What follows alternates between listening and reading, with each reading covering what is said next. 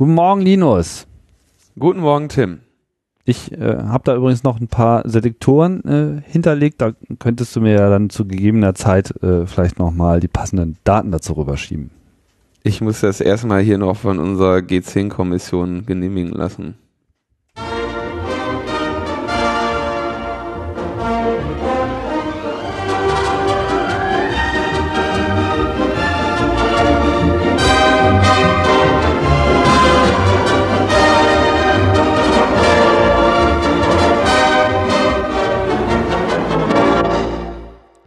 Logbuch Netzpolitik, die 1 steht vorne, die 42 steht hinten, die Sendung, auf die ihr wahrscheinlich schon lange gewartet habt. Ähm, mal schauen, ob wir das hier auch entsprechend füllen können. Aber jenseits äh, der Zahlen äh, äh, müssen wir euch leider wahrscheinlich enttäuschen. Wir warten einfach nur ein weiteres Mal durch den Morast der Enttäuschung. Ja, ich, ich sehe gerade hier äh, schon, also es gibt Kommentare, die sich äh, äh, beschweren Ach, worüber? Äh, über, die, über die mangelnde Erscheinungsfrequenz des Logbuches. Ja. Ähm, ja, ähm, einerseits, ne, wir sind ja hier, ihr bezahlt ja nicht genug, als dass wir davon leben könnten, also sind wir jetzt zu, zu, zu, Tage, zu Tagelöhnertätigkeit gezwungen. Genau, Frondienst. Und es waren, also letzte Woche lag es auch daran, dass die Themenlage noch nicht so ausreichend war, so dass wir gedacht haben, ach, machen wir einen Tag später. Und dann wurde es aber eine Woche später. So äh, passiert es manchmal. So sieht's aus. Ja, äh, das heißt nicht, dass es äh, nicht auch noch äh, sonstiges äh, Feedback gegeben hat. Ja, es gab zwei, äh, zwei interessante Kommentare, was nicht heißen soll, dass die anderen uninteressant war, aber diese zwei haben wir ausgewählt.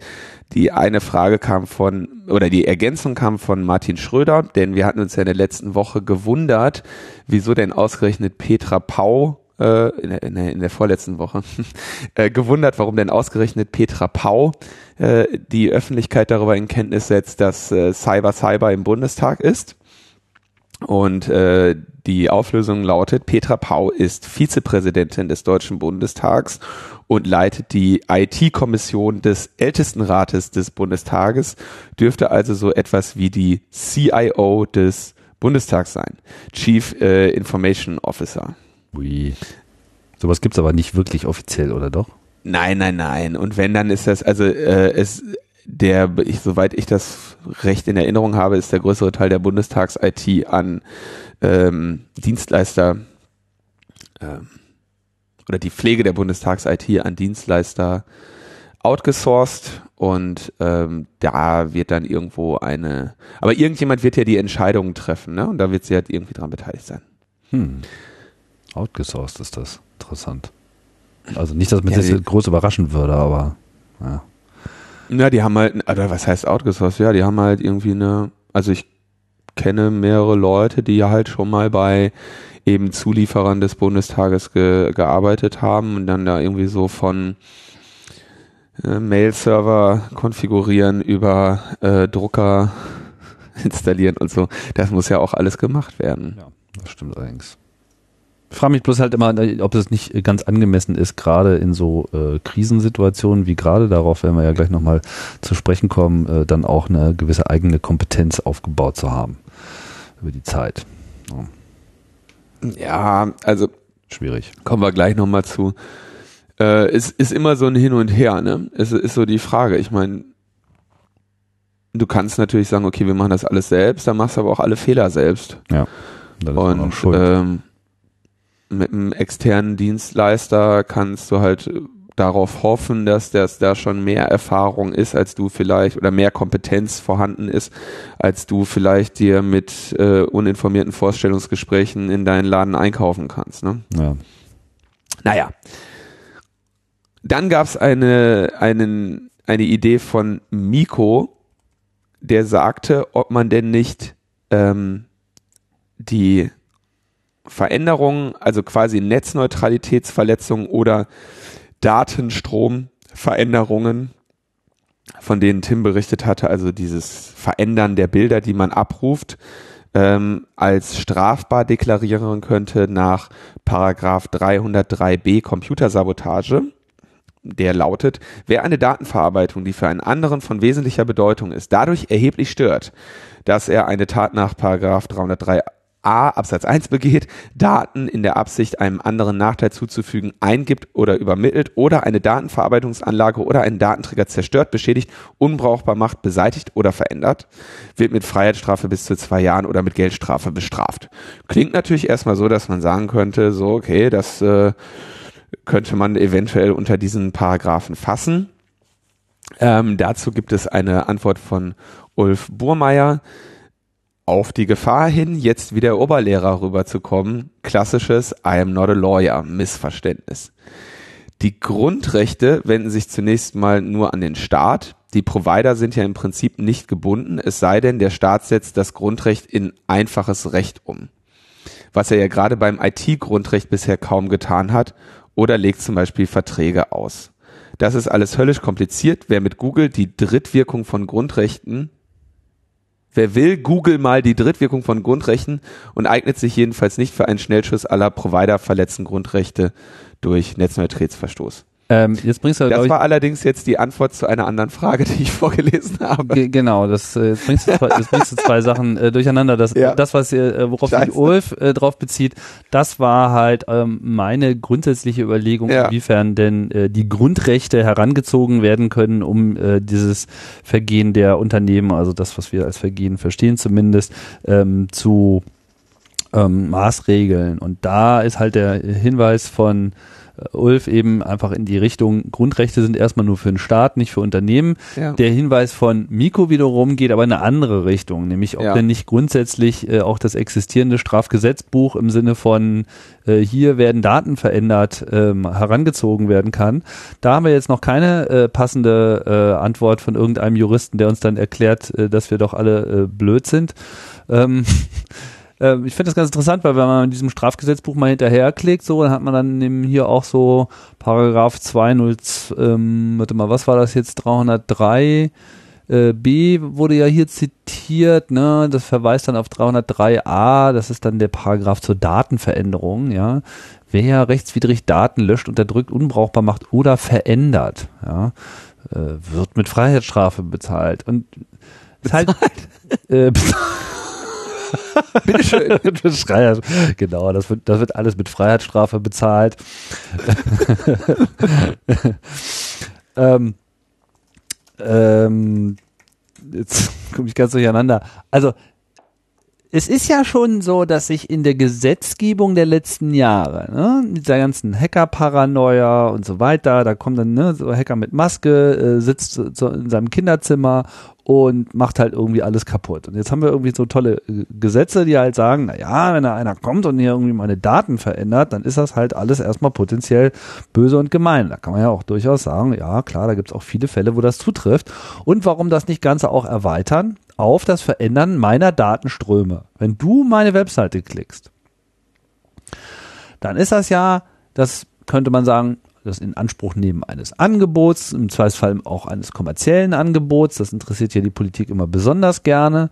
Ja, und wenn ich da jetzt einfach reingehe und irgendwas ersetze, äh, dann ist das einfach, ja, potenziell, ich sag mal, mindestens erstmal schon mal bedenklich. Ja, vielleicht greift dieses Gesetz, vielleicht greift es nicht. Aber äh, es ist ja so, diese Eingriffe finden ja statt. Und es finden Eingriffe statt im Sinne von, naja, ich rechne dir mal die Bilder runter, damit ich weniger Daten übertragen muss, ja. Was ja dann auch schon eine Einschränkung ist, weil ich gebe mir unter Umständen viel Mühe, hochauflösende Bilder zu liefern für dein äh, modernes Endgerät. Und dann kommt da halt irgend so bekloppter Provider dazwischen und meint so, ah ja, hier viel zu viele Daten und so weiter, das will ich jetzt nicht alles übertragen, ich mache das mal hässlich und scheiße, ja. Wo dann vielleicht Details fehlen, keine Ahnung, etc. Weiß man ja nicht, ne? Da wird halt irgendwas angefasst und modifiziert, ohne dass ich darüber Kenntnis und Kontrolle habe. Und äh, im Falle von Werbung, und das ist ja dieser andere Trend, ne, so nach dem Motto, naja, da ist jetzt die Werbung äh, drin, die uns nicht passt, da packen wir mal eine andere rein. Das halte ich dann schon eben auch für sehr kriminell, weil das Anbieten der Werbung ist ja äh, unter Umständen auch eine Dienstleistung, für die ich ähm, bezahlen also wo ich nicht nur Geld mit äh, verdiene potenziell, sondern wo ich ja auch einen Vertrag habe, dass ich vielleicht gezwungen bin, das einzublenden. Und wenn ich das halt nicht tue, in dem Fall, dann äh, fügt mir jemand anderes einen Schaden zu, weil ich meinen Vertrag nicht einhalte. Also so in diese Richtung äh, fände ich das mal ganz interessant, das zu debattieren. Und auch da würde ich mich freuen, wenn sich ein paar äh, Gesetzeskundigere, die dann wieder auf uns einschlagen äh, dürfen, mal zu Wort melden. Ja, starker Einstieg von, von uns. Falsche Antwort zur richtigen Frage. Ähm, ich, ich, ich wage trotzdem eine Vermutung, um, äh, um den Karren jetzt auch wirklich ganz in den, in den, äh, in den Morast zu treten. Ich wage die Vermutung, dass sich das alles durch äh, kleine äh, Buchstaben in den AGBs äh, erklären lässt und sicherlich nur ein großes Missverständnis ist. genau. So, dann hatten wir in der letzten Woche ähm, den Kabinettsbeschluss der Vorratsdatenspeicherung. Also Kabinett ist äh, Kanzler und Minister und Ministerinnen. Die Kanzlerin, Regierung. Kanzlerin, Minister und Ministerinnen ähm, setzen sich zusammen und sagen, das ist jetzt der äh, Gesetzesentwurf, welchen wir an das Parlament herunterreichen äh, wo er dann mit unserer robusten Mehrheit ähm, doch bitte von unseren äh, gewählten Wählern ähm, beschlossen werden möge.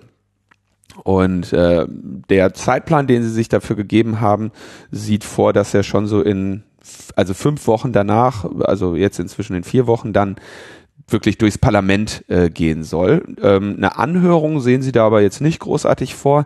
Da haben also schon die, haben auch Verbände sich jetzt irgendwie beschwert und gesagt, hey, kannst ja nicht einfach sowas machen, ohne hier eine Sachverständigenanhörung zu machen. In der SPD äh, regt sich der Widerstand, aber ja, was soll's. ähm, denn also in der, die SPD äh, lässt dann verlauten, etwa 100 Parteigliederungen wie Landesverbände, Ortsverbände und Unterbezirke äh, werden im Vorfeld des Parteikonvents oder haben im Vorfeld des Parteikonvents Anträge gegen die Vorratsdatenspeicherung gestellt. Der Parteikonvent ist am 20. Juni. Äh, kurz davor findet die erste Lesung im Parlament statt. Das heißt, da, da ist schon noch mal so ein äh, Parteikonvent der SPD, wo sie dann irgendwas beschließen könnten, was aber dann eigentlich wieder ohne jegliche, also ohne sinnvolle ähm, Bindung äh, wäre. Und wenn man sich jetzt die Sitzverteilung im Deutschen Bundestag anschaut, ähm, dann machen, mal kurz, ich habe ja hier sogar einen Link vorbereitet, ähm, kannst du auch gerne mal klicken. Da siehst du, die SPD hat 193 Sitze und die CDU, CSU 311. Das ergibt für die äh, CDU, CSU und SPD eine äh, Mehrheit von irgendwie um die 80 Prozent. Ähm, das heißt, selbst wenn jetzt 100 äh, Sozialdemokraten ähm, überzeugt werden könnten, quasi erneut umzukippen, ja, und diesmal irgendwie halt ihre Partei zu verraten, wäre ja auch mal eine Option, ne? Äh, die, die Parteilinie zu verraten, dann, dann würde es immer noch nicht ausreichen, hm. ähm, um diesen äh, oder um diesen Gesetzesentwurf äh, irgendwie daran zu hindern, gesetzt zu werden. Also wir haben da im Moment äh, dieses sehr schöne, da kann man wirklich von dem schönen Beispiel äh, durchregieren sprechen, denn der, die Mehrheit der, ähm, der Bundesregierung im Parlament ist äh, immens. Da wackelt nichts mehr. Die können machen, was sie wollen und tun das ja auch. Ja, muss man halt mal dran erinnern, nicht? Ich meine, als sich dieser Bundestag gefunden hat, hätte die CDU im Prinzip auch locker mit den Grünen zusammengehen können, von den Zahlen her, ne? Weil die mhm. CDU hat irgendwie 311, also schon fast die absolute Mehrheit. Ja, da, da, da hat jetzt nicht mehr äh, viel gefehlt, also ihnen fehlten einfach nur wenige Sitze. Und die kann halt jeder äh, da ausfüllen. Das heißt, man müsste im Prinzip die SPD schon so komplett zum äh, Kippen bringen. Oder was man eigentlich halt tun müsste, ist, man muss eben der SPD nachhaltig das Gefühl äh, vermitteln, was sich meiner Meinung nach dann halt auch einstellen wird, dass äh, ja, danach einfach mal ein etwaig noch ähm, in einzelnen Bereichen vorhandener Glaube an die SPD dann doch so nachhaltigen Schaden erfährt, dass dann doch wieder, naja, da kümmern sie sich wahrscheinlich nicht groß drum. Ich glaube, zwei Anmerkungen. Erstens, die Frage ist nicht, ob die CDU mit den Grünen äh, hätte koalieren können. Die Frage ist, dass die scheiß SPD sich einfach mal zusammenreißen und mit den Linken äh, sich zu einer äh, Opposition hätte zusammenschließen müssen. Ja, aber die SPD ist ja, also die ähm, die SPD schließt ja immer äh, die die die die Zusammenarbeit mit der Linken aus, weil das sind ja die Bösen, das sind ja die Abtrünnigen, das sind ja die die die uns verraten haben. Ja, so äh, ist ja die Vorstellung in der SPD Ähm, und der, der, äh, der andere Punkt ist, ich glaube, dieses, dieses Gefühl, dass die SPD keinen Rückhalt mehr hat, das äh, hat die SPD ja inzwischen auch ereilt, ja, wenn sie irgendwie, wenn sie sich ihre Wahlergebnisse mal anschauen. Ähm, ich fürchte, dass sie nur genau den falschen Schluss daraus ziehen. Ja, also ich glaube, dass die SPD sich inzwischen echt wahrscheinlich gedacht hat, na ja, ähm, wir werden, also wir werden nicht mehr äh, Volkspartei sein, so.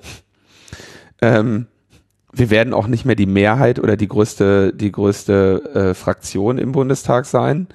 Dann wollen wir wenigstens dafür sorgen, dass wir irgendwie noch an der Regierung beteiligt sind und äh, zusehen, dass wir halt der, der präferierte Juniorpartner der CDU-CSU werden. Also genau aus dieser Sorge, st weitere Stimmen zu verlieren, handelt die SPD wahrscheinlich gerade genauso, wie sie es tut. Also absolut, ähm, absolut äh, verkorkste Situation. Am besten wäre es, wenn wir es schaffen, die irgendwie zuzumachen.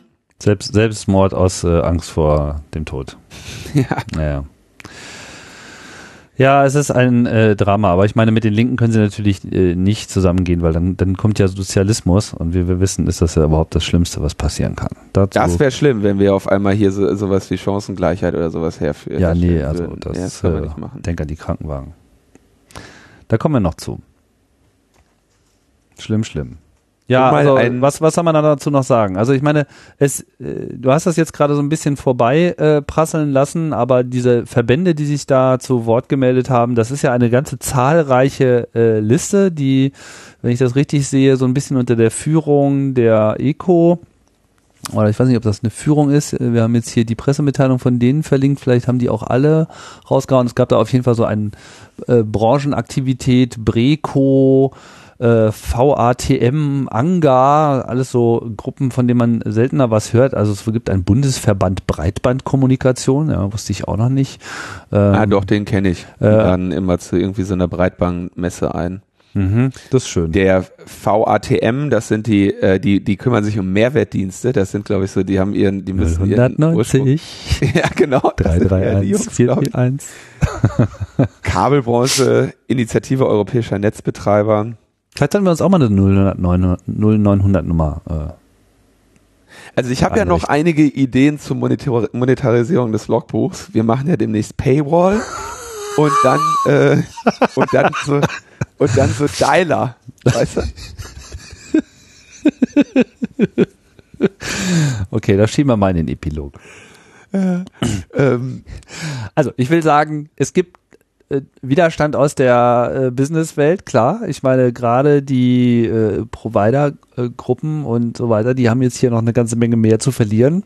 Ist ja nicht nur so, dass sie sich jetzt äh, irgendwie rechtlich angegriffen fühlen, sondern es hat ja auch was wieder mit der Frage zu tun, wer zahlt das Ganze? Ich weiß gar nicht, ob in dem aktuellen Entwurf dazu irgendwelche nennenswerten ähm, Informationen schon zu finden sind. Wenn ich mich richtig erinnere, als wir das erste Mal das diskutiert haben, als das wieder neu aufkam, gab schon so den Hinweis, so ja, da müssen wir dann vielleicht auch noch ein bisschen Geld drauf werfen und äh, passt schon irgendwie. Die Frage ist, ob sich halt diese Branchenverbände letzten Endes damit abspeisen lassen oder ob die hier in der Lage sind, noch nennenswerteren Widerstand zu entwickeln. Also ohne da jetzt akt, aktiv Anbieter zu bewerben zu wollen, denke ich, ist aber jetzt durchaus mal die Zeit für die Übergangsphase, bis das dann hoffentlich in Karlsruhe wieder alles kassiert wird, sich schon mal ähm, seine ähm, Gewohnheiten umzubauen und möglichst viel durch äh, das Tor-Netzwerk oder durch ähm, internationale VPN-Anbieter äh, zu routen und natürlich immer schön darauf achten, dass man den Traffic, den man da durchwirft, auch äh, entsprechend verschlüsselt und so weiter, um sich eben der Erfassung durch die Vorratsdatenspeicherung möglichst zu entziehen. Telefonieren auch nicht mehr, klar, ne? Handy aus, wird, sonst äh, wird ja alles protokolliert. Aber so langsam muss man sich da, äh, glaube ich, für den Impact bracen. Auch wenn jetzt die ganzen ähm, Verbände, auch sie, wo sie natürlich recht haben, sagen, aufgrund der wirtschaftlichen und gesellschaftspolitischen Tragweite einer anlasslosen Datenspeicherung ist ein bedachtes und wohl überlegtes gesetzgeberisches Vorgehen bei der Schaffung neuer Regelungen und Vorgaben zur Vorratsdatenspeicherung besonders wichtig. Ähm, und sagen, es ist weder sinnvoll noch angemessen, eine solche Maßnahme im Eiltempo zu verabschieden. Haben Sie natürlich recht merket euch, liebe Kinder, wie das damals kam. Tja, Höhlenbau einleiten. Ja, und Spaten, ne? Also Spaten eigene Leitungen wieder vergraben und Freifunknetze und hast du alles nicht gesehen. Wir müssen jetzt hier echt mal in den digitalen Untergrund gehen. Weil im Endeffekt, ne, muss man ja auch mal sagen, so diese Infrastruktur, der die Vorratsdatenspeicherung jetzt unterliegt, ne, die ist ja jetzt auch nicht irgendwie besonders äh, weltbewegend. Also diese paar Mbit, äh, um dich jetzt nochmal kurz zu triggern über den, den, den, äh, es folgt ein Prittlaffscher Bandbreiten-Rand. Ähm, da kann man doch auch drauf scheißen auf die paar Mbit, oder? Das kann man, das kriegen wir doch selber besser hin. oh Mann, ey. Don't talk about Megabits. Ja, es ist wirklich ein Drama, dass man sich hier irgendwie. Ich meine, ich bin ja gerade in England und, und, und, und die Situation hier, äh, oh Gott, das ist auch alles ganz furchtbar. Also hier, hier ist es auch schlimm. Vielleicht sogar noch schlimmer. In Großbritannien hat das ja Tradition, irgendwie Infrastruktur wirklich in den Keller zu wirtschaften, oder? Also das. Ja. Ich, ich wohne hier in einer äh, Stadt, die eigentlich nur so zwei Stunden von äh, der Hauptstadt London entfernt ist. Die gibt es auch schon seit ein paar hundert Jahren. Länger eigentlich der Zug, der hier fährt, der äh, ist immer noch dieselbetrieben. Es gibt hier noch nicht mal eine elektrifizierte Bahnlinie. Großartig. Okay, lass uns äh, zum nächsten Thema kommen. Okay. Bevor wir jetzt hier über England raten. Ja, das nächste Thema ist ähm, äh, wir hatten in der letzten Sendung ja schon darüber berichtet, dass das ähm, No-Spy-Abkommen eine ja, bewusste Wahlkampflüge war. Ja, wieder besseren Wissens wurde von Seiten der Bundesregierung behauptet, dass es irgendwie Optionen äh, gäbe, ein solches No-Spy-Abkommen zu bekommen, dass es Gespräche bald stattfinden würden, dass die Amerikaner gar ein solches Abkommen zugesichert hätten.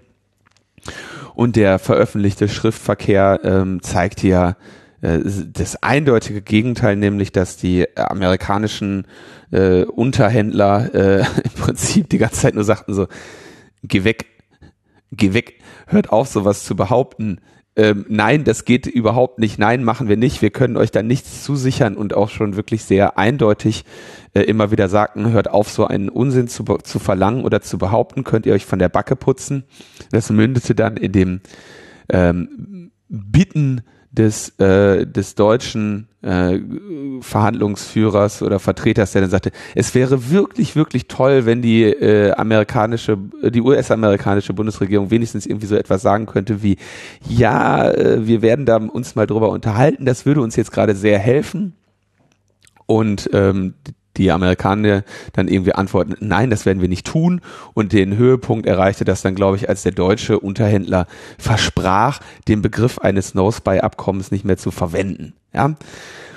Und ähm, jetzt ist die Frage, wie kam es denn, dass wir kurz vor der Bundestagswahl dann immer noch so äh, stolz erzählt haben oder erzählt bekommen haben, dass es, äh, dass ein solches No-Spy-Abkommen stattfinden würde. Und da fand sich jetzt ein äh, sehr schöner, ähm, ein sehr schöner kurzer, eine sehr schöne kurze Aktennotiz mit dem mit den wenigen Worten lag der Kanzlerin vor auf einem Dokument, äh, wo äh, eben stand, ähm, dass es äh, die Politik, dass die Politik über das Ob entscheiden müsste und dass man eben sehr weit davon entfernt ist. Das war das, was da eigentlich stand und da stand lag der Kanzlerin vor dran. Also sie wusste es und hat da uns also mit einer Wahlkampflüge getäuscht.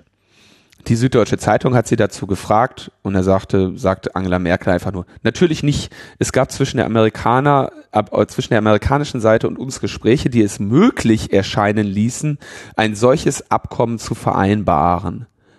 Möglich erscheinen ließen, ein solches Abkommen zu vereinbaren. Also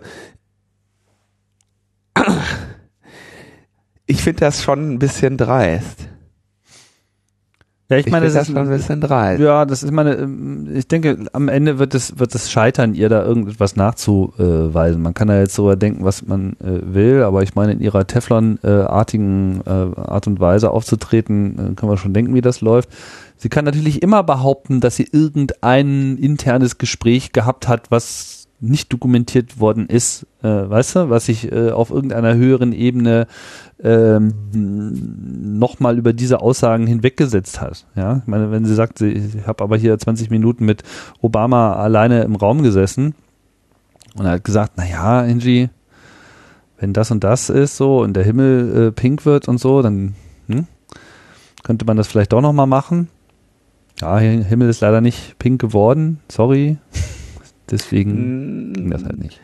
Also äh, ich, ich hoffe, dass sich die Schlinge dann noch doch noch ein bisschen enger zieht, denn ähm, vorgestern Abend auf Netzpolitik.org veröffentlicht die Kommunikationslinie des Kam Kanzleramts gegen Negativschlagzeilen in den No-Spy-Verhandlungen. Da gibt's also ein, ein äh, Dokument, äh, in dem äh, die, der Stand der Verhandlungen ähm, geschildert wird und eine Kommunikationslinie äh, vorgeschlagen wird. So, wo eigentlich drin steht, die USA sind nicht bereit, äh, unsere Petita zu berücksichtigen. Ähm, die Verhandlungen sind gescheitert, aber wir werden versuchen, sie fortzusetzen. Ähm, wörtlich steht da, diese Gespräche wird die Bundesregierung fortführen, bis bestehende Fragen in diesem Zusammenhang abschließend geklärt sind und ein aus deutscher Sicht zufriedenstellendes Ergebnis äh, erzielt werden kann. Und ähm, dann gibt's eben quasi so, der Sachverhalt ist geschildert, die Bewertung, und da steht dann also drin, so, wir haben irgendwie keine, dann, daneben sollten wir, das ist eigentlich das Spannende, trotz der negativen Äußerungen der US-Seite am Abschluss einer politischen Erklärung festhalten, die möglicherweise anlässlich ihres geplanten US-Besuchs öffentlich gemacht werden könnte. Also da wieder diese Planung. Ne? Wir können irgendwie den Leuten irgendwie etwas behaupten, dass wir, dass wir da wären, dass es ein No-Spy-Abkommen gäbe oder so. Gleichzeitig sagen die USA die ganze Zeit, wird es nicht geben. Mhm. Äh, allerdings sollten wir darauf achten, dass von ihrer USA-Reise ein positiver Impuls für die künftige Transat für das künftige transatlantische Verhältnis ausgeht und klar kommunizieren, dass NSA nur ein Thema unter sehr vielen anderen ist. Also auch da wieder diese ähm, schöne äh, Unterwürfigkeit gegen den USA. Und dann eben die Kommunikationslinie, in der gesagt wird, ähm, ja, äh, wir wollen jetzt, wir haben jetzt einen gehobenen Posten des Staatssekretärs für die Nachrichtendienste. Und wo ist es? Während der Diskussion wurde das gemeinsame Verständnis deutlich, dass die nachrichtendienstliche Kooperation nicht uneingeschränkt alle technischen Möglichkeiten, die zur Verfügung stehen, nutzen kann, sondern sich nach Recht und Gesetz, den politischen Freiheiten und dem Schutz der Privatsphäre zu richten hat. Diese Gespräche wird die Bundesregierung fortführen. Auch in den USA hat die Dis Diskussion zur Abwägung sicher, der sich zwischen Sicherheitsinteressen und Schutz der Privatsphäre begonnen. Und ja, also du siehst halt, sie wussten das so, sie haben, also der, der, der Kern der Sache ist halt, sie, sie wussten, dass es vor die Wand läuft und sie haben sich quasi schon extra mit einer Kommunikationslinie genau darauf vorbereitet. Und ich hoffe, dass ja das wenigstens ähm, solche Äußerungen von Angela Merkel, die dann sagt, ja, es gab irgendwie äh, gute Aussicht auf solche Gespräche, das war keine Wahlkampflüge, die das eben auch einfach mal jetzt wirklich zeigen, dass es eben nicht so ist. So, das ist, äh, denen war das die ganze Zeit klar. Hm. Ja gut, also das, ist so die die die Dokumentenlage. Das äh, uns äh, zeigt sich das eigentlich relativ deutlich, dass die hier einfach ins Nichts ähm, diskutiert haben. Aber wie groß das Empörungspotenzial da in der Öffentlichkeit ist, ist mir noch nicht so ganz klar. Du weißt ja, unser Empörungspotenzial ist ein bisschen größer. Ja. Bisschen. aber ich meine, ich, ich werde nicht müde, das zu betonen. Also ich meine, in, es ist wirklich ein, ein, ein wirklich ein großer Skandal, dass quasi in diesem Bereich dann ähm, also rückblickend, ja, also immer wieder auf das Gesamtbild achten, ja, die irgendwelche Merkel-Handy-Aufreger, wo wo dann irgendwie gesagt wird, aus, ausspionieren unter Freunden geht gar nicht und ähm, versucht wird, so eine leichte ähm, also so schon auf diese, diese anti-amerikanischen äh, Ressentiments so ein bisschen zu setzen, die gleichzeitig aber natürlich möglichst klein zu halten und die Nähe zu den USA zu suchen und die Leute noch anzulügen.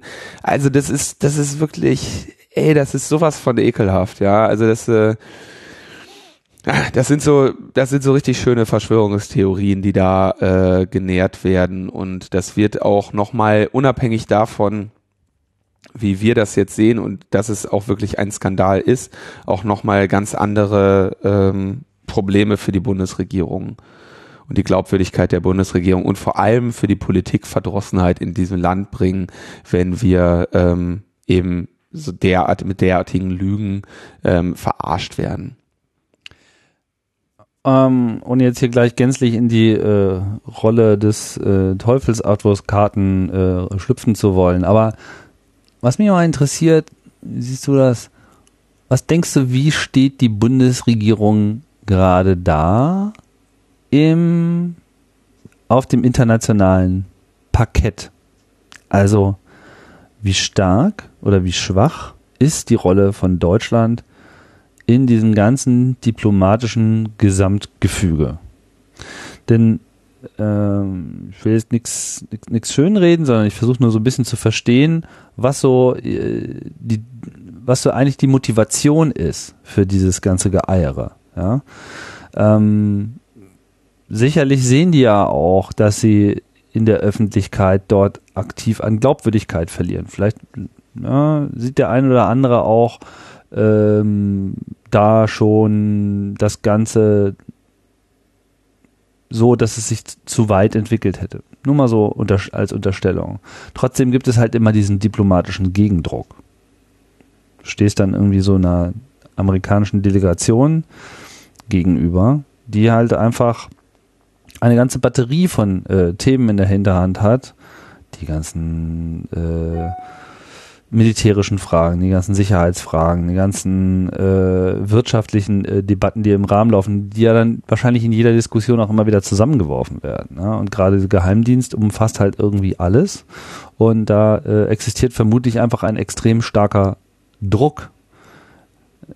Was, wie, wie stellst du dir das vor? Also was, äh, was, was glaubst du, was die da in Anführungsstrichen durchmachen müssen? Also ich habe wenig Mitleid mit dem mit der Bundesregierung für das, was sie durchmachen muss. Ähm, ich also wir sehen ja so ein bisschen, welche Länder sich jetzt eben äh, gegen diese äh, Geheimdienstspionage, die dann eben von äh, Deutschland auch ausging in der Zusammenarbeit zwischen BND und Deutscher Telekom für 6000 Euro im Monat, äh, wo, unter Beteiligung der NSA. Ähm, da sehen wir jetzt halt so kleinere äh, Länd kleinere Staaten mit vermutlich geringeren ähm, Geheimdienstbudgets, äh, aus denen sich jetzt Oppositionsparteien ähm, melden und ähm, oder kleinere Parteien melden und äh, Strafanzeigen anstrengen. Welche Länder? Insgesamt glaube ich, dass sorry. Welche Länder sind das? äh, Österreich, Luxemburg und was war's noch? Waren die Niederlande jetzt dabei? Nee, das war ein anderes Land. Ich bin da so schlecht in Geografie. Wir hatten letzte Woche die drei Länder genannt. Ja. Ähm, und es scheint doch so ein bisschen so zu sein, dass dieses, diese gesamte, also wenn du dann nochmal zurückdenkst an diese enorme Zahl der Kooperationen mit internationalen Geheimdiensten, die der BND da hat, ähm, da erscheint mir doch insgesamt das so zu sein, dass die dass die Regierungen, also naja, die Geheimdienste kooperieren da irgendwie so, machen ihr Ding, ähm, reagieren eigentlich absolut im rechtsfreien Raum. Die Regierungen wissen vielleicht auch wirklich nicht so viel darüber, weil die Geheimdienste ihnen da nicht so viel erzählen. Und dann ist es letztendlich, sobald du einen, wirklich rechtsfreien Raum hast, ja, in dem keine nennenswerten Kontroll- oder Sanktionsmöglichkeiten mehr bestehen, dann hast du in der Regel sowas wie Faustrecht beziehungsweise Rechte Stärkeren. Das heißt, derjenige oder diejenige ähm, Institution oder derjenige Geheimdienst, der die meiste Macht hat, ähm, hat natürlich auch überhaupt gar keine Veranlassung, die nicht auszunutzen. Mhm. Und ähm, ich glaube, genau nach diesem Muster laufen dann eben auch die Verhandlungen unter diesen Geheimdiensten. Die versuchen natürlich alle zu machen, was sie können, haben versuchen natürlich auch gegenseitig herauszufinden, was der andere kann.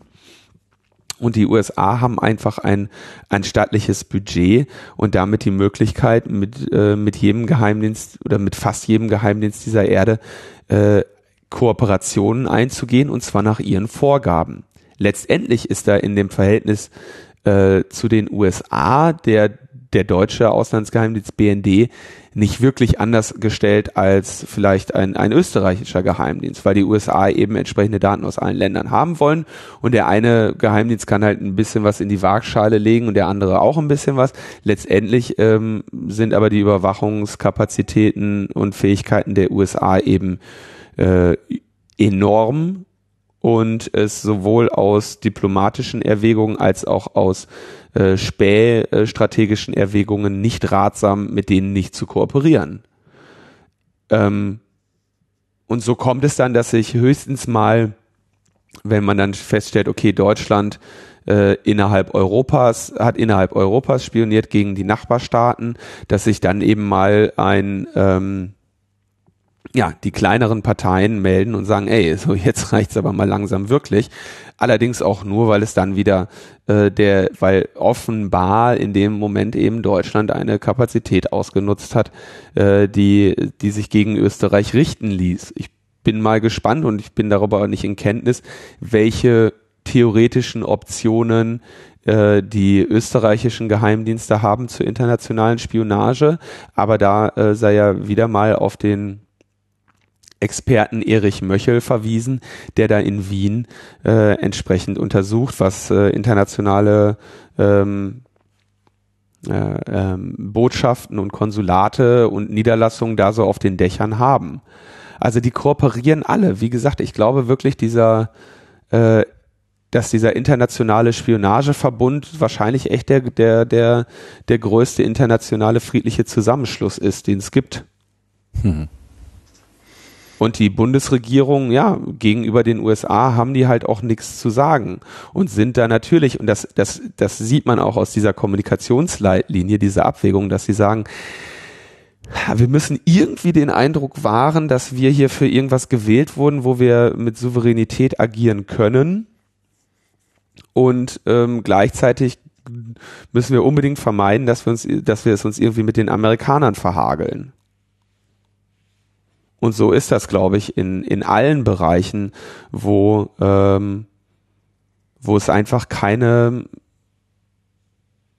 ja, keine, keine Motivation gibt, freiwillig auf irgendetwas Rücksicht zu nehmen und auch keine Sanktionsmöglichkeiten gibt, äh, irgendwelche Regeln ähm, zu forcieren. Und dann hast du automatisch halt das Recht des Stärkeren. Ja, das heißt, äh, letzten Endes müssen wir darauf hoffen, dass äh, die Revolution vielleicht von innen kommt. da würde mir auch glatt was zu einfallen. Nämlich, äh, wie wäre es denn, wenn auf einmal die Kontrollgremien äh, Alarm schlagen? Das ist eine sehr schöne Überleitung. Mhm. Ähm, es gibt ja öffentlich immer noch eine große Debatte, die hält auch gerade noch an, um die Untersuchung beziehungsweise Veröffentlichung oder Einsicht der Selektorenlisten. Gemeint sind damit die jene ähm, Suchbegriffe und Selektoren, die die NSA an den BND übertragen hat und die dann in irgendwelchen zufälligen Kontrollen viel zu spät irgendwann mal als äh, potenziell äh, vielleicht nicht ganz in Übereinkunft mit europäischen oder deutschen Interessen identifiziert wurden. Ähm, und jene Selektoren ähm, möchten ja jetzt alle möglichen interessierten Gremien gerne mal sehen. Eines der interessierten Gremien ist äh, der die Redaktion von Logbuch Netzpolitik. Ähm, natürlich aber auch die äh, die äh, die G10-Kommission und auch der NSA-Untersuchungsausschuss. Und ähm, ich glaube, im NSA-Untersuchungsausschuss war die Antwort ja ungefähr so, ja, sorry, wir haben mal die Amis gefragt, ob wir das machen dürfen, aber die haben gesagt, nein, sorry, so, so ungefähr lief das, glaube ich, da ab. Ähm, es gibt jetzt gerade, as we speak, weitere Debatten ähm, darüber, äh, wie man denn eventuell eine, eine Einsicht äh, ermöglichen könnte. Das da weiß ich nicht, wie viel ich da jetzt gerade öffentlich zu sagen kann, aber also das ist gerade der Topic so. Man will diese Selektorenlisten sehen und natürlich ähm, ist die Bundesregierung ähm, auf maximale Abwehr geschaltet, ähm, dass da bloß wer auch immer die jemals zu sehen kriegt, ähm, niemals öffentlich darüber äh, über deren Inhalte redet. Diese Sicherheit haben sie bei den Geheimdienstmitarbeitern, die mit ihren äh, die damit äh, agiert haben, weil die eben auch entsprechenden äh, Geheimhaltungspflichten unterliegen und man die eben, die sich quasi wahrscheinlich ihr ihre Pension und ihr, ihren Lebensabend ruinieren würden, wenn sie ähm, daraus irgendwie etwas äh, öffentlich bekannt machen. Und jetzt müssen wir irgendwie als Gesellschaft so überlegen, ähm, ob wir die wirklich veröffentlichen können oder welche vertrauenswürdige Person sie einsehen kann und äh, die vor die äh, Idee der äh, Bundesregierung ist natürlich irgendwie, irgendwie möglichst, wenn überhaupt, dann nur irgendwelche Leute da reinblicken zu lassen, die mit allen möglichen Sicherheitsüberprüfungen und äh, ähm, äh, Geheimhaltungsvereinbarungen gesegnet sind und dann irgendwie da rausgehen können und sagen, ich kann mit niemandem drüber reden. Ähnlich wie die G10-Kommission äh, und das parlamentarische Kontrollgremium. Aber auch jene äh, dürfen diese Selektorenlisten bis heute nicht einsehen, woraufhin die G10-Kommission, wir erinnern uns, den Fehler mache ich kein zweites Mal, welche dafür zuständig ist, Überwachungsmaßnahmen der Geheimdienste zu bewilligen, wenn diese eventuell auch Deutsche betroffen, betreffen könnten.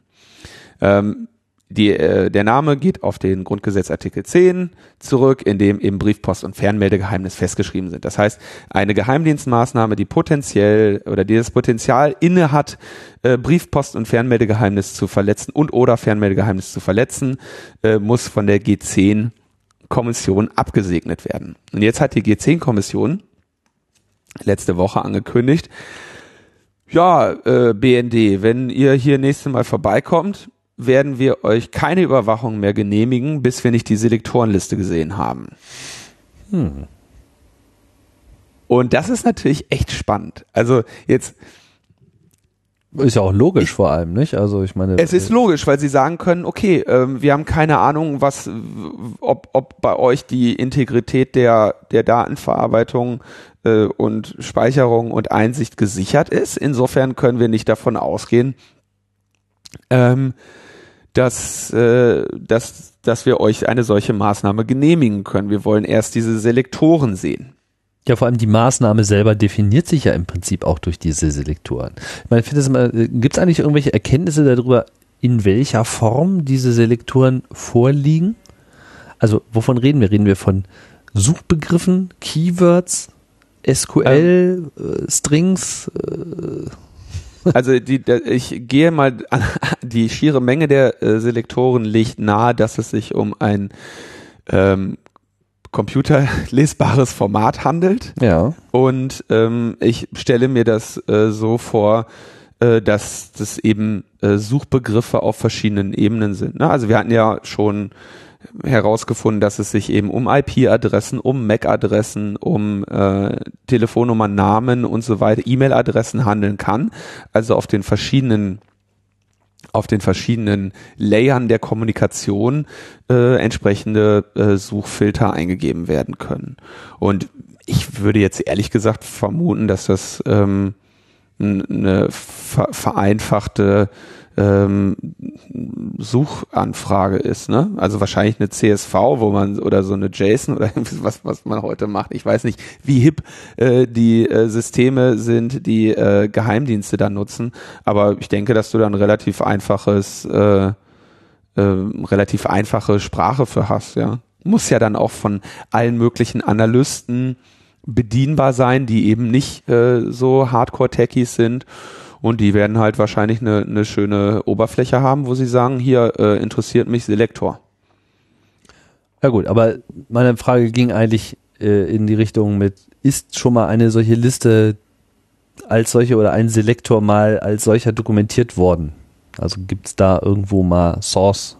Es, es, gibt ja, nee, also Source Code nicht, es sei denn, es ist der gleiche wie diese X-Key, dieses X-Key-Score-Format, wo vor mindestens einem Jahr ähm, über die Betreiber von Tor-Nodes äh, und die IP-Adressen von Tor-Nodes ähm, damals Fragmente geleakt oder veröffentlicht wurden vom, ich glaube, äh, Spiegel, wenn ich das jetzt recht entsinne, ist mir schon zu lange her.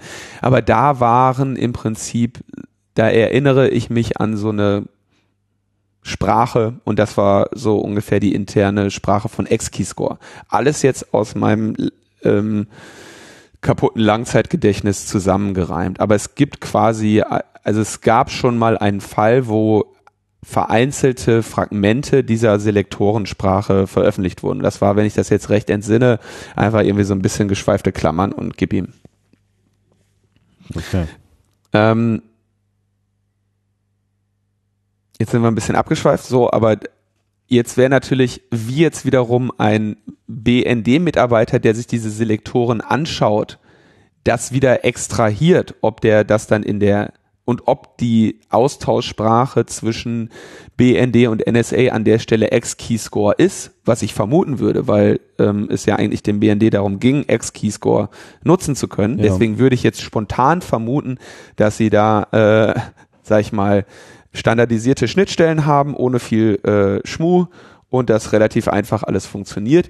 Ob jetzt aber der Geheimdienstmitarbeiter, der die Suchbegriffe daraus gefunden hat, die irgendwie missliebig sind, in welchem Dateiformat der das jetzt wieder abgespeichert hat oder ob er es nicht vielleicht sowieso schon aus Versehen gelöscht hat, wie wahrscheinlich wir bald erfahren werden, da ist er auf mehreren Disketten verteilt, keiner, ups, gelöscht, ja, mussten wir ja löschen. Ähm, das weiß ich nicht, aber ähm, ich würde jetzt vermuten, dass der da ja, die anfänglichen oder die ersten Verdachte erschienen ja durch das Suchen nach gov und de, wenn ich mich nicht täusche. Und da hat er wahrscheinlich einfach irgendwie durchgegreppt und ähm, entsprechend sieht dann das Ergebnis aus. Mhm. Alles äh, Spekulation. Ähm, ja, ist die Frage, wie wird jetzt reagiert auf diese Weigerung der G10-Kommission? Werden wir sehen, denn äh, die am Mittwoch, also vor zwei Tagen, hat die äh, G10-Kommission dann zwei äh, Überwachungsanträge des BND abgelehnt. Also die machen jetzt offenbar ernst. Nicht schlecht. Und da ging es natürlich um, ist ja klar, da geht's ja dann um internationalen Kinderhandel und, äh, und Uranimport, ist natürlich klar, geht's ja immer. Oder irgendwie sowas in der Art, ne? Ähm, was wichtig ist auf jeden Fall. Hm. Was, was ganz wichtig ist, wir werden alle sterben. Und ähm, jetzt werden wir mal schauen.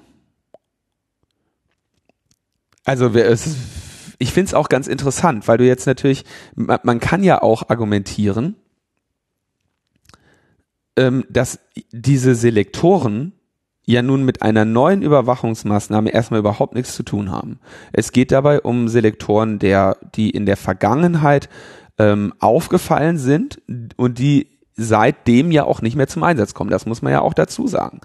Ähm, die äh, äh, filtern diese Selektoren ja und haben die dann eben auch entsprechend zurückgewiesen. Es war nur sehr lange, dass sie da eben möglichst nicht draufgeschaut haben und dann immer mal wie, wieder irgendjemand, der mal kurz draufgeblickt hat, äh, gesagt hat, hm, ein bisschen komisch hier und dann eben von oben gesagt wurde, Schnauze. So, so, so lief es da ja ab, aber die offizielle äh, Verlautbarung ist ja, dass diese Selektoren nicht mehr zum Einsatz kommen. Also mit welcher ähm, mit welcher Begründung, also die Begründung für die G10-Kommission, diese Überwachungsmaßnahmen jetzt abzulehnen, bis sie irgendwelche Selektoren der Vergangenheit gesehen hat, steht da, glaube ich, auf etwas dünner äh, argumentativer Grundlage. Andererseits kann sie natürlich sagen, hier, ähm, wie ich gerade schon sagte, euch ist grundsätzlich nicht zu trauen. Lass mal erstmal schauen, wie, wie, wie bei euch da überhaupt die Zusammenarbeit läuft. Denn ähm, vielleicht ist euch grundsätzlich nicht mehr nichts mitzutrauen. Was ich nicht weiß, ist, ob die Geheimdienste jetzt vielleicht gegen die G10-Kommission klagen können. Das fände ich, das, da, da bin ich bin ich mir nicht, äh, das weiß ich nicht. Ich fände es auf jeden Fall lustig. Ja, ich schaue gerade mal, wer eigentlich in der G10-Kommission ist das ist äh, eine interessante Liste von mir weitgehend unbekannten Menschen, muss ich sagen. Und zwar sind das derzeit Andreas Schmidt, ein CDU-Politiker, Berthold Huber, ein Jurist, der offensichtlich keiner Partei angehört, Frank Hoffmann von der SPD und ein Ulrich Maurer, äh, auch Jurist, SPD, später die Linke. Ah, okay, das heißt, er ist jetzt bei die Linke. Das ist sozusagen die G10-Kommission.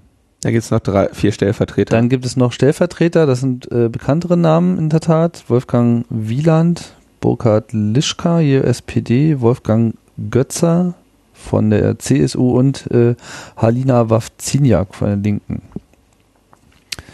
Ich weiß aber nicht, wann diese Vorsitz Stellvertreter überhaupt zum, zum Zuge kommen. Ist das jetzt nur im Krankheitsfall oder so? Keine Ahnung. Naja, auf jeden Fall, da hat sich sozusagen ein aus CDU und SPD und unabhängigen zusammengesetzte Kommission etwas quergestellt. ist ja auch schon mal was.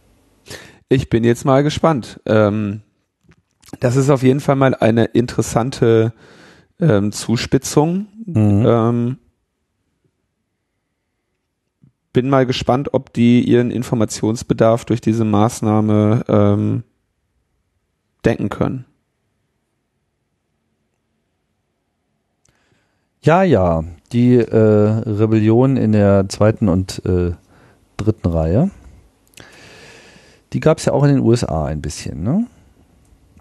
Ja, der äh, Patriot Act wurde nicht verlängert.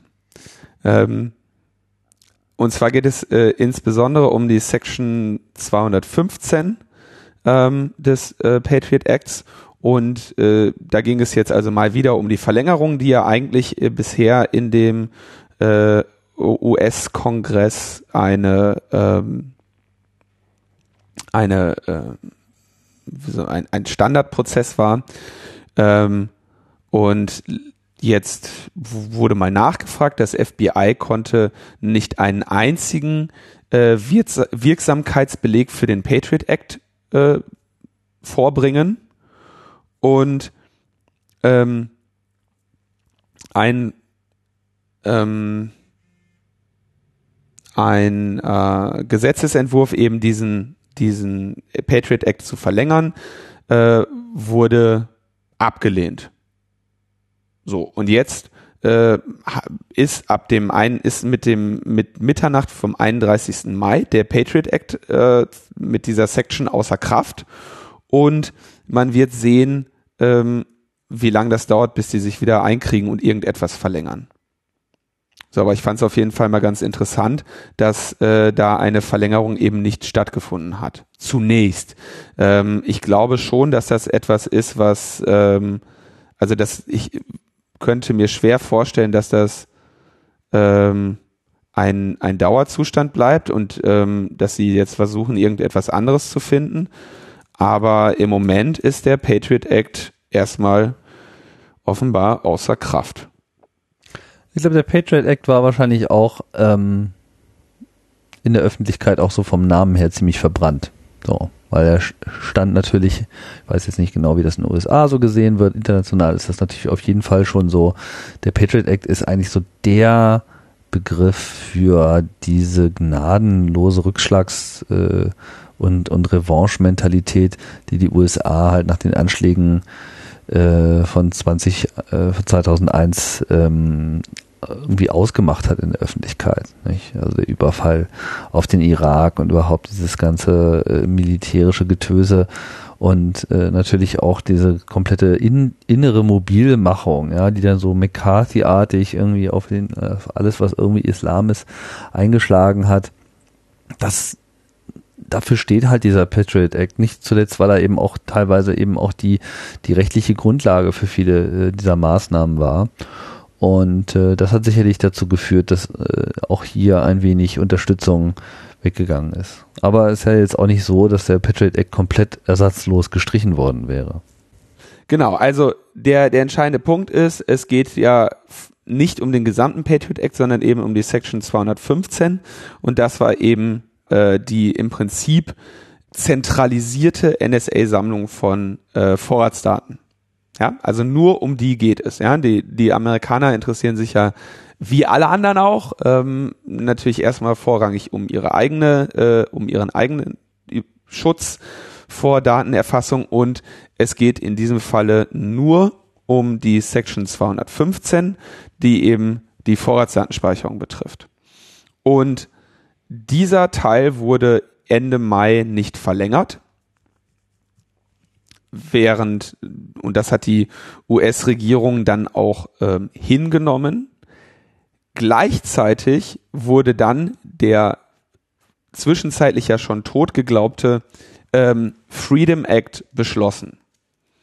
Und der Freedom Act, das ist das, was wir, ähm, was wir ähm, schon vor langer Zeit mal besprochen haben, ist diese sehr schwache ähm, Reform der in den USA, äh, wo man sagt, okay, wir werden die Vorratsdaten nicht mehr bei der NSA sammeln, sondern wir etablieren eine ähm, wir etablieren eine dezentrale Vorratsdatenspeicherung, bei der die Regierung dann bei den Telefonprovidern konkret anfragen muss im Prinzip das Modell, was jetzt in Deutschland ähm, gerade in ähnlicher Form eingeführt werden soll.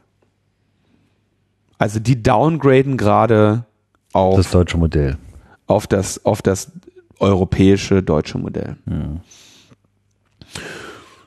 Das ist bisher die einzige wirkliche Änderung auf US-Seite, ja, dass sie ihre Vorratsdatenspeicherung dezentralisiert haben. Ähm, entsprechend sind natürlich auch die, ähm, die Kommentare der Bürgerrechtsorganisationen, äh, die quasi sagen, ja, ähm, einerseits ist das natürlich ein, ein viel zu kleiner Schritt und kein Grund zu feiern. Aber genau deshalb ist es umso wichtiger, dass wir genau diesen kleinen Schritt wenigstens mal gehen. Ja, und um dann ähm, weiterzumachen. Mhm. Ähm, das heißt, sie kritisieren einerseits, wie ähm, wie, wie schwach dieser Gesetzes, diese Gesetzesänderung ist und sagen aber gleichzeitig, natürlich ist sie aber gerade deshalb umso notwendiger, auf jeden Fall äh, angenommen zu werden. Und das ist jetzt auch ähm, passiert. Gut. Schauen wir mal, wie glücklich äh, die USA damit äh, werden. So, dann war doch noch irgendwas mit so einer, äh, da war doch, da war doch was los. Da war doch, äh, da gab's doch richtig äh, Thermik. Da waren doch, äh, hm, irgendwas war doch.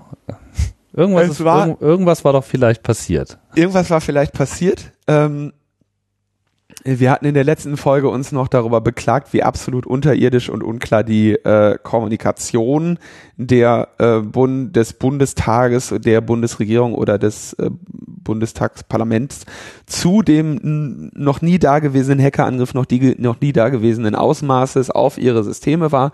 Ähm, anfänglich war da ja irgendwie von Ausfall und DDoS die Rede. Das äh, zeigte sich ja dann auch relativ bald als der Humbug ähm, als den wir es auch eigentlich vermutet haben. Es scheint sich jetzt herauszukristallisieren, dass es sich da in dem Fall um einen äh, Trojaner Cyberangriff handelt auf ähm, Re Rechner des deutschen äh, Bundestages. Und ähm, es gibt ja auch schon die äh, Bestätigung, dass äh, ein Datenabfluss stattgefunden hätte. Meines Wissens werden die Bundestagsabgeordneten und ihre Mitarbeiter da im Moment noch unter ähm, sehr einer sehr äh, eingeschränkten Informationspolitik gehalten. Das heißt, denen wird relativ wenig gesagt. Ja. Ähm, es wurde aber wohl ein deutscher ähm, Dienstleister äh, beauftragt mit der forensischen Untersuchung dieses Vorfalls und ähm, es wurde mir so bedeutet, dass es sich da um jemanden handelt, der ähm, durchaus in dem Bereich kompetent ist. Da haben sie also vermutlich nicht absolut ins Klo gegriffen. Mhm. Und die Sache wird jetzt ähm, forensisch untersucht. Und ähm, das Erste, was natürlich klar war, äh, es war der Russe. Ne? Kann ja, können ja nur die Russen gewesen sein. Ähm, denn mit denen äh, ist ja gerade Krieg und ähm, Eurasien äh, war ja schon immer im Krieg mit äh, uns. also ich, ich, ich stelle mir das gerade. hm? Ja, also äh, IT-Experten ist es gelungen, dieses, dieses Spähprogramm zu identifizieren und Teile des Quellcodes zu reversen. Und da wird gesagt, die Programmstruktur ähnle einer Schadsoftware, die bereits 2014 bei einem Cyberangriff auf ein deutsches Datennetz zum Einsatz gekommen war. Und damals wurde ebenfalls ein ausländischer Nachrichtendienst hinter dem Angriff vermutet. Und jetzt sieht es irgendwie so aus, äh, als seien diese vereinzelten Datenanflüsse aus dem äh, Parlacom, dem parlamentisch, parlamentarische Kommunikationssystem des Bundestages, eben äh, ja in Richtung Russland gegangen. Ähm, natürlich ist, ist vielleicht nochmal, da sollte man nochmal ein bisschen zu ausholen, also zu attribuieren, von wem man eine solche Schadsoftware jetzt bekommen hat, ist grundsätzlich relativ schwierig. Ja, also so eine Schadsoftware sitzt da, die muss irgendwie oder die wird irgendwie sich Befehle holen. Hm, dafür, kann, also sie wird einen Rückkanal haben zu dem Angreifer. Ähm, wenn der Angreifer jetzt ähm, besonders blöd ist, dann nimmt er da halt einfach irgendeine IP für, die vielleicht ihm gehört oder sogar auf seinen Namen registriert ist.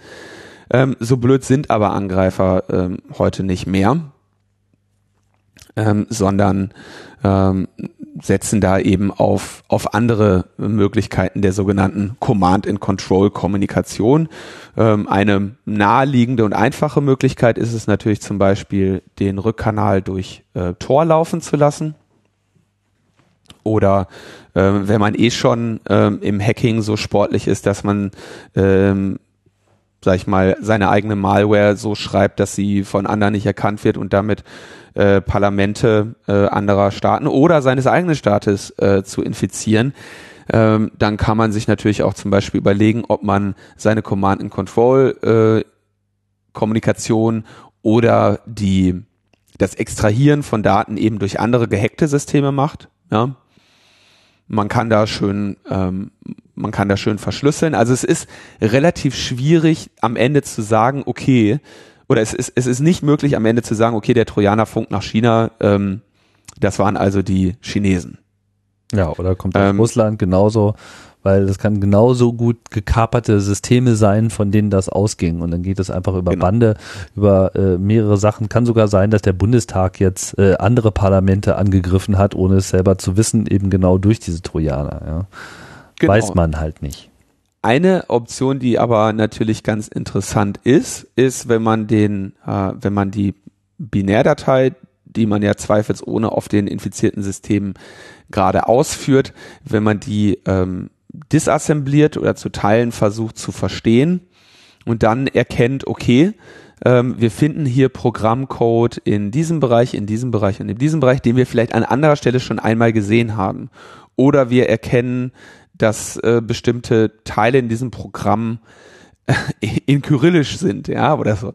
Ähm, es gibt also relativ viele ähm, Hinweise, die sich in so einem kompilierten Programm noch finden lassen, die eventuell auf die Muttersprache oder den Ort des äh, Programmierers äh, oder des bauenden Systemes Rückschlüsse nahelegen. Gleichzeitig kann man davon ausgehen, dass äh, Geheimdienste darüber auch wissen und unter Umständen eben solche äh, falsche Fährten absichtlich legen. Äh, es sei hier aber daran erinnert, dass sich dass es doch diesen modularen, wie hieß der denn? Oh, wie hieß dieser Trojaner? Ähm, ähm, der US-amerikanische modulare Trojaner. Irgendwas mit Teflon oder sowas. Der hatte keinen, äh, ah, wie hieß der denn? Ein modularer Trojaner. Ähm, müssen wir mal kurz googeln. Regin. Äh, hm. Wenn ich mich nicht äh, Regin, Trojaner, wo man sagte, okay, das ist im Prinzip eine so eine ganze Suite an, ähm, an, an Modulen, wo man also sagt, okay, wenn wir jetzt einen, einen Windows-Computer äh, angreifen in einem bei was weiß ich, bei Siemens oder so in der Fertigung, dann wollen wir halt äh, Module haben, wollen wir Module mit einbauen, die eben in, in irgendwelchen SCADA und Industrie 4.0 Systemen sich auskennen. Wenn wir aber einen, Mobilfunkprovider angreifen, dann wollen wir natürlich de dessen äh, ungesicherten, ungesichertes Management-Netzwerk für diese ähm, äh, für die Telekommunikationsinfrastruktur angreifen und nicht alles, was, was wir können, muss immer mit eingebaut sein, wenn wir jemanden infizieren. Und ähm, da stellte sich ja dann auch heraus, dass äh, quasi der Belgacom Hack Überschneidungen hatte mit diesem Regin-Trojaner, den man an anderer Stelle gefunden hatte. Und wenn du feststellst, dass du Module darin findest, die du an anderer Stelle schon auch gesehen hast oder die eine zu hohe Ähnlichkeit haben um noch zufällig zu sein in ihrer in ihrem funktionalen ähm, Aufbau, dann kannst du natürlich schon Ähnlichkeit oder Verwandtschaften zwischen Trojanern herstellen. Insofern ist es nicht auszuschließen, dass eine ausreichend lange forensische Analyse von jemandem, der sehr viel äh, in dieser Hinsicht schon gemacht hat und der lange in diesem Geschäft ist, durchaus mal zutage führen, ähm, dass ähm, mit an Sicherheit grenzender Wahrscheinlichkeit ein Trojaner, der gefunden wurde, aus der Hand des gleichen Teames stammt wie ein anderer Trojaner, der gefunden wurde, oder aus der Feder des gleichen Teames stammt wie ein anderer Trojaner, der gefunden wurde und man dann zumindest sagen kann, okay, das ist hier der, das war das gleiche Autorenteam oder sogar da sind große Teile übernommen worden äh, und ähnlich in den in den beiden Programmen.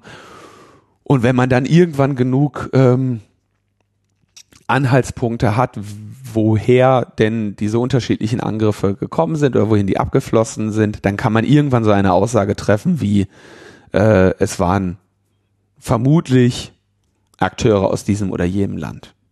Aber zu diesem Zeitpunkt ist das eigentlich sehr unlauter, so eine Feststellung zu machen, beziehungsweise auf jeden Fall äh, macht es den Eindruck, als könnte diese Aussage doch politisch gefärbt sein. So nach dem Motto, wir brauchen jetzt hier mal wieder ein plausibles Angriffsszenario. Äh, und wenn man halt heute äh, Russland sagt, dann, dann nicken halt alle.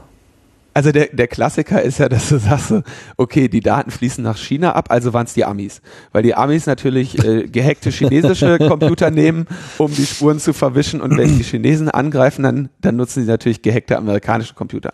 Und es könnte natürlich irgendwie so sein, dass der Forensiker da sitzt und sagt, und die so sagen, ah, die, die Daten gehen nach China das kann alles heißen und dann sitzt so der, der, der Pressevertreter neben ihm und sagt so, das heißt, es könnten auch die Russen gewesen sein. Und dann sagt der Forensiker, kann ich zu diesem Zeitpunkt nicht ausschließen und dann rennen die nach vorne und sagen, waren die Russen. Ja, also es kann aber natürlich auch genauso gut sein, dass da wirklich jemand mit, ähm, mit langjähriger Erfahrung äh, sitzt, der tatsächlich vielleicht auch schon ähnliche Programme gesehen hat und daher vielleicht aufgrund der äh, Verwandtschaft im, im zugrunde liegenden Quellcode relativ schnell sagen konnte, okay, kenne ich, habe ich schon mal gesehen. Will ich nicht ausschließen.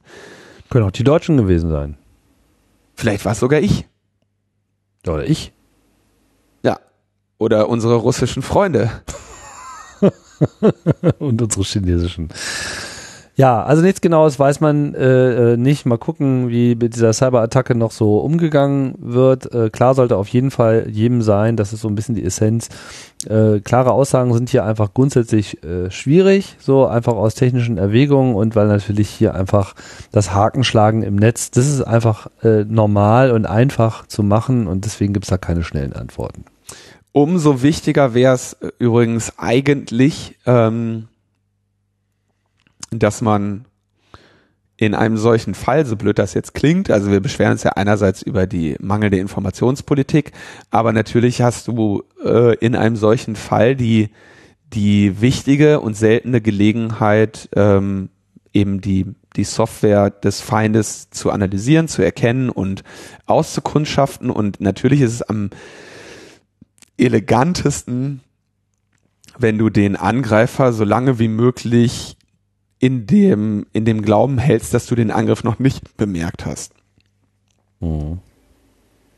Also äh, da, da beißen sich eventuell natürlich auch öffentliches Interesse und äh, die forensische, die forensischen Möglichkeiten, die man da eventuell haben kann. Andererseits kannst du natürlich genauso gut argumentieren, äh, Trojaner raus. So, wir, das ist hier kein äh, Spiel. Wir, wir reden hier von, von Parlamentariern. Wir müssen sofort so schnell wie möglich alles da rausschaffen, alle Systeme desinfizieren und gucken, dass wir unsere Bude wieder dicht kriegen. Interessant ist dann natürlich auch noch die Frage, wie die Infektion jemals stattgefunden hat. Ne? Ähm, ich habe das ja, glaube ich, schon öfter gesagt, so ein äh, Trojaner zu bauen ist jetzt keine, kein Hexenwerk ähm, interessant ist oder der interessante Teil ist der Infektionsweg. Also man versteckt den Trojaner irgendwie in dem System, lässt den da irgendwie sich einbuddeln. Das ist alles irgendwie äh, Basiswissen, was, was man irgendwie hinkriegt so. Ähm, das Entscheidende ist, das ganze Ding so zu bauen, dass bei der Infektion ähm, niemand merkt, dass das System gerade infiziert wurde. Ja, also du willst äh, wenn der Trojaner einmal installiert ist, dann läuft er erstmal als legitimes Programm auf diesem System mit und keiner wird jetzt irgendwie großartig mehr was merken. Der Infektionsprozess selber ist aber natürlich schon spannender, weil du eben eventuelle Virenscanner, eventuelle Registry-Wächter irgendwie umgehen musst und ähm, das äh, ist in der Regel der, der, der schwierigere Teil. Gut. Ich denke, dann können wir das jetzt auch äh, abschließen. Da ist jetzt nicht nee, so nee, sehr viel das Thema, das, das Thema kommt ja noch. Sorry, das Thema kommt. Das Thema kommt noch. Was? Ja, was, ja. Also so. sorry, wir sind da so ein bisschen abgeweicht, mal äh, abgewichen. Der ähm, dieser Trojaner wird also jetzt forensisch analysiert und die Bundesanwaltschaft ermittelt. Oh. Die Bundesanwaltschaft ermittelt und man ist teilweise echt erstaunt, wie schnell so eine Bundesanwaltschaft ermitteln kann. Wenn man sich nämlich an die Strafanzeige der Internationalen Liga für die Menschenrechte, des Chaos Computer Clubs und der Digital Courage aus dem Februar des letzten Jahres erinnert. Ja, die ähm, muss ja noch geprüft werden, oder? Die wird noch geprüft, da gibt's äh, bisher noch keine Ermittlungen. Ja, da gibt's ja noch nicht mal irgendwie so eine Anfangsuntersuchung. Und aus diesem Grunde ähm, haben wir jetzt die zwei Jahre Snowden äh, genutzt, um nochmal daran zu erinnern, dass es da ja noch was gibt, was bei ihm eigentlich auf dem Schreibtisch liegen sollte und haben dann nochmal ähm, die Strafanzeige erneut erweitert und zwar in Form eines, und das ist so ein spezieller, äh, so ein schöner Begriff. Mm -mm -mm. Also wir haben den Schriftsatz erweitert, beziehungsweise die Anwälte haben den Schriftsatz erweitert und da gibt es irgendwie ein, ein schönes Wort für, das ich aber leider nicht, äh, nicht genau erkenne. Das ist irgendwie eine Antwort oder sowas. Ähm, auf jeden Fall wurde er daran erinnert, doch bitte mal äh, jetzt Untersuchungen aufzunehmen. Und das Interessante oder ein Verfahren, ein Ermittlungsverfahren einzuleiten, was er bisher nicht getan hat.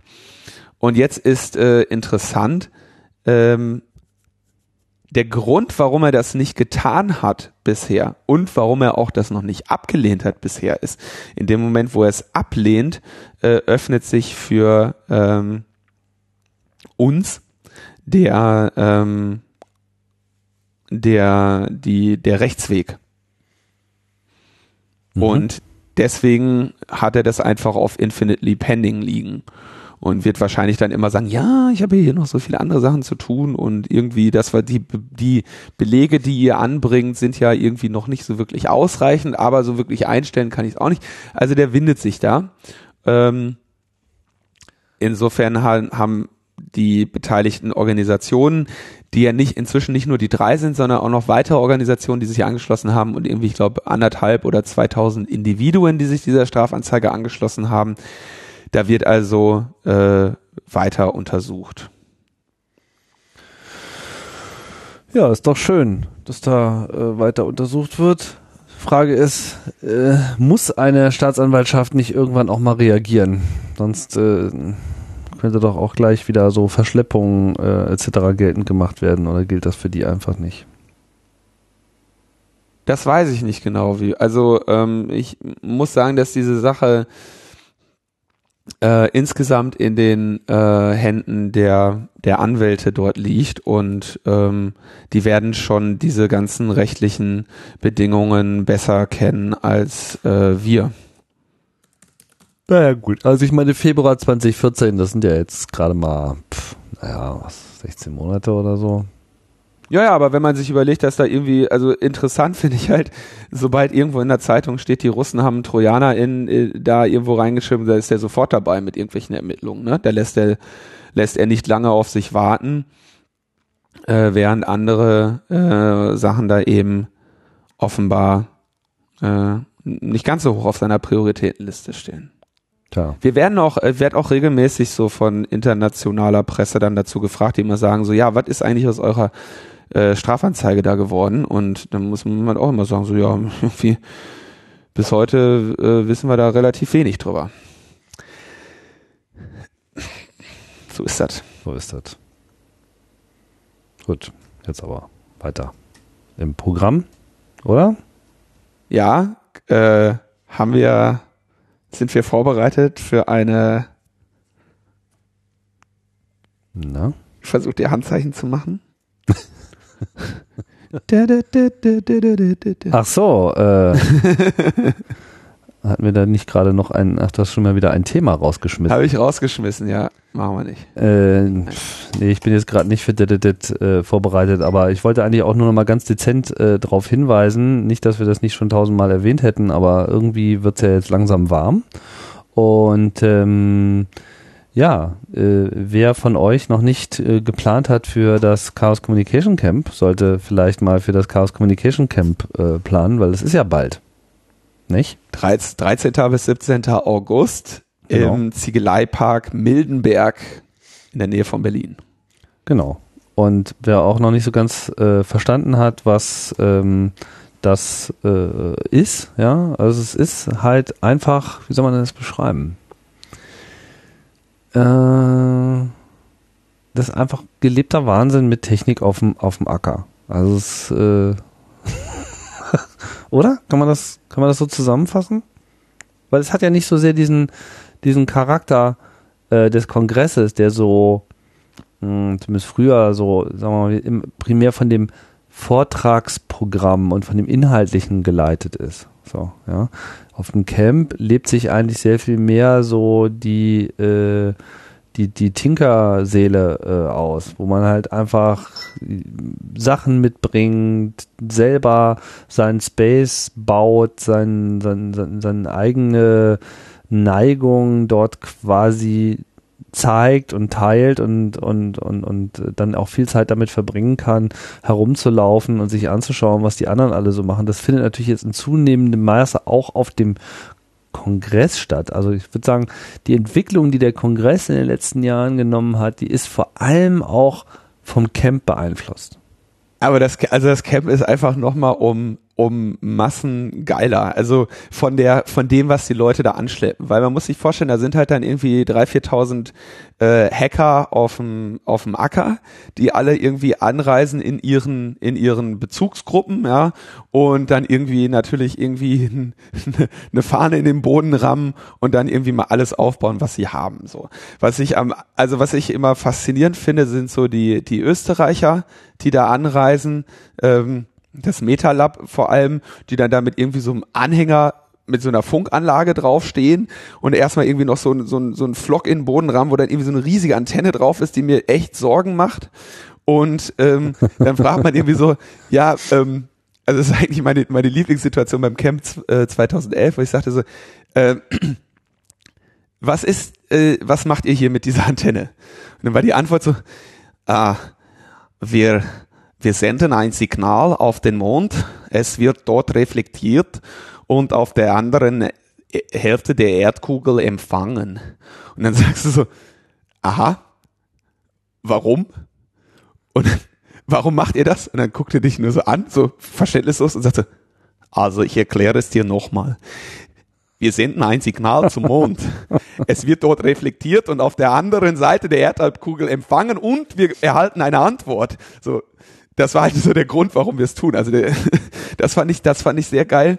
Und mein, mein, un, mein immer noch absolutes Highlight des, ähm, des Camps oder der Camps ist der äh, Palatschinken-Roboter eine, eine Maschine, die Palatschinken produziert äh, und äh, also ewiger Pflegebedarf. Ja, also das Ding hat bis jetzt in seltensten Fällen äh, reproduzierbare Ergebnisse geliefert. Es, ist, es muss immer irgendeine Schraube nachgestellt werden und die innige Pflege, die dieses Gerät erfährt und die Qualität der ähm, der Palatschinken, die es rauswirft, äh, ist äh, beeindruckend und das gilt äh, für das sind nur zwei Beispiele von wunderschönen Hackereien und Spielereien, die man da in den verschiedenen Zelten äh, begutachten kann. Da will natürlich keine, keine Gruppe sich lumpen lassen.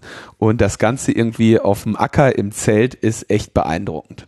Ja, dann hört es ja mal alles ganz genau nehmen, äh, weise ich gleich mal darauf hin, dass äh, der gemeine, äh, der gemeine Österreicher normalerweise nicht durch einen Schweizer Tonfall äh, auffällt, äh, nur um deine äh, Nachahmungskünste hier gleich mal äh, zu relativieren. Und äh, ich vermute auch mal, dass deine letzten Impressionen tatsächlich noch von äh, der Veranstaltung in Holland stammen und nicht vom letzten äh, Nein. Camp. Nee? Nein, das stimmt nicht. Diese Auf dem Camp gab es auch schon die, ja. Das stimmt, die Palatschinken. Ja, beim Metalab, da habe ich habe also ich hab, war deshalb so interessiert an dieser Antenne, weil ich daneben gezeltet habe. Ah, ja. und sicher gehen wollte, dass das da alles noch so safe ist und dass die einen ordentlichen Blitzableiter und so weiter haben. Nee, nee, äh, das, äh, da bin ich schon firm. Aber natürlich in Holland waren die auch und da haben sie mit der, da haben sie nämlich auf die ISS geballert mit ihrer nachfolgenden Antenne, die irgendwie dann da, dann flog die ISS über den Himmel und die Antenne auf dem Dach des Anhängers bitte immer so schön mit. Ja, ja, das war großartig. Echt irre. Das war wirklich großartig. Dann äh, sei natürlich noch darauf hingewiesen, viel zu spät, dass an diesem Wochenende, nämlich dem Wochenende vom 4.6., beginnend mit dem 4.6. bis zum 7.6., die Gulasch-Programmiernacht in Karlsruhe stattfindet, ausgerichtet von dem äh, CCC ERFA Entropia. Auch diese eine sehr spannende äh, und reizvolle Veranstaltung, die sich sicherlich auch noch über kurzfristige Besucher freut. Ja, das ist die Veranstaltung, die ich also mit einer Zuverlässigkeit verpasse. Das ist wirklich alarmierend. Also, weil ich, ich, ich war, glaube ich, auf der ersten und hab, und ich war irgendwann nochmal zwischendurch, also auf zwei GPNs habe ich es irgendwie geschafft, ja. Äh, von 15 oder was? Oder nein, das ist nicht die 15. Das ist nicht die 15. oder? Tut mir das nicht an, die heißt jetzt 15, weil es 2015 ist, ne? Hoffen war die erste 20, 2002 war die erste. Ja, okay, alles klar. Also gute Güte. Oder doch? Jetzt komme ich hier ein bisschen durcheinander. Sind das 15? Ja klar, wenn 2002 die erste war. Ja, ja, ja, okay, wie auch immer, auf jeden Fall ähm, geht da mal hin, das ist irgendwie äh, sehr nett und ähm, ich werde es in Zukunft auch weiterhin äh, probieren, aber irgendwie, ich bin immer nicht im Land oder bin immer irgendwo gerade woanders und das ist äh, ganz furchtbar. Ja. Ja, dafür weisen wir jetzt darauf hin. Dafür weisen wir darauf hin, dass wir leider die Gulasch-Programmiernacht äh, hier aus der Ferne äh, grüßen müssen. Genau, nächstes Mal gibt es Termine auch wieder mit Klimbim, aber das hatte ich jetzt irgendwie gerade nicht im Begriff bereit. Tja, Tim, das ja. äh, musst du verantworten. Das musst du mit deinem Gewissen vereinbaren. Ich kann da nichts zu sagen. Ja, ich, ist, kein Problem. Ich äh, ziehe mich nachher zurück und heule ein bisschen. ja. Gut, dann äh, bleibt an dieser Stelle noch der ähm, sehr herzliche Dank an den Patrick oder Patrick, der diese Sendung nachhaltig äh, beeinflusst hat durch gute Laune. Und ähm, die Mhm. Verabschiedung. Die Verabschiedung, die steht jetzt an. Ich weiß nicht, wollten wir am Ende nicht noch im Epilog noch auf irgendwas eingehen? Jetzt habe ich das schon wieder ganz vergessen. Irgendwas war. Irgendwas mit Computern oder so? Irgendwas mit Computern, keine Ahnung. Die Sendung ist schon wieder viel zu lange. Äh, wir wünschen euch auf jeden Fall äh, auch weiterhin eine Menge äh, Spaß. Kopf hoch, ruft eure SPD-Abgeordneten an, auch wenn es vielleicht nichts bringt, aber macht es einfach mal trotzdem. Dann lernt ihr die mal kennen und fragt ihr einfach mal, was das alles soll. Und äh, ja, pff, ansonsten Nein, jetzt fällt es mir wieder ein. Die, die, die, die, ähm, die, die, die, die Pläne zur Weltherrschaft. Genau. Also ich, ich bin ja nach wie vor an ähm, Ideen interessiert, wie man das Logbuch Netzpolitik ähm, in ähm, Hörergruppen äh, oder Bevölkerungsgruppen tragen könnte, die äh, vielleicht bisher nicht äh, äh, das Logbuch Netzpolitik hören. Und man könnte jetzt, also ich kriege immer zum Beispiel Spam von Google, die sagen, mach mal Google AdWords. Ähm, es gibt natürlich auch andere Verteilwege, andere Plattformen. Man könnte Apps bauen. Es gibt so viele Möglichkeiten, irgendwie einem, einem Podcast zur, zu, zu, vielleicht irgendwie in die Breite zu tragen. Die Frage ist, welche dieser Möglichkeiten auch am Ende irgendwie sinnvoll wäre. Und ich würde mich freuen, wenn ihr in den Kommentaren äh, vielleicht äh, Vorschläge machen könntet, was, was ihr euch als sinnvolle Maßnahme vorstellt, wie man das Logbuch vielleicht noch ähm, bereitstellen kann, äh, verschönern kann, ähm, besser bewerben kann. Vielleicht sollten wir eine, ähm, eine Kooperation mit der deutschen Bundeswehr eingehen, um bei denen auf dem Truppenradio zu laufen oder was weiß ich. Also es gibt ja verschiedene, verschiedene ähm, Ideen oder Möglichkeiten. Ähm, und ja, das vielleicht auch, fänd- äh, fänd vielleicht auch ein paar Ideen, die, die deutlich über äh, packt das doch auf YouTube oder packt das doch auf Facebook äh, hinausgehen. Ja, ich habe jetzt extra, also du kennst ja, du kennst ja den Trick, ne? Wenn du im Internet die Antwort auf eine Frage suchst, gebe die falsche Antwort. Die Frage zu stellen bringt dich nicht weiter. Du musst einfach die falsche Antwort geben, dann kommt auf jeden Fall jemand, der dir die richtige gibt, ja. Das ist ein guter Trick. Und genau so ähm, habe ich jetzt mal ein paar Optionen genannt, aber es wäre natürlich, also ähm, ich, ich fände das schön, da irgendwie noch so andere äh, andere Wege zu finden oder ja, genau. Genau. Vielleicht kommen euch da, da gute Ideen, die ihr dann auch direkt äh, bereit seid, unentgeltlich äh, umzusetzen. Ähm, natürlich unter einer sehr strengen Aufsicht von Tim äh, und mir und äh, harscher Kritik und viel Feedback und vielen Änderungswünschen. Keine Ahnung, ich weiß nicht. Vielleicht kommen euch ja irgendwelche Ideen. Gut, jetzt ist aber Schluss hier. Jetzt müssen wir hier mal äh, Apparat äh, zumachen und äh, ja, wir bedanken uns fürs Zuhören, fürs Unterstützen, fürs äh, auf die nächste Sendung fiebern und wir hoffen, dass wir jetzt bis zur nächsten nicht mehr so viel Zeit verstreichen lassen. Stimmt's? Jo, tun wir, werden wir nicht nächste, nächste Sendung, nächste, nächste Woche, nächste Sendung. Tschüss. Ciao, ciao.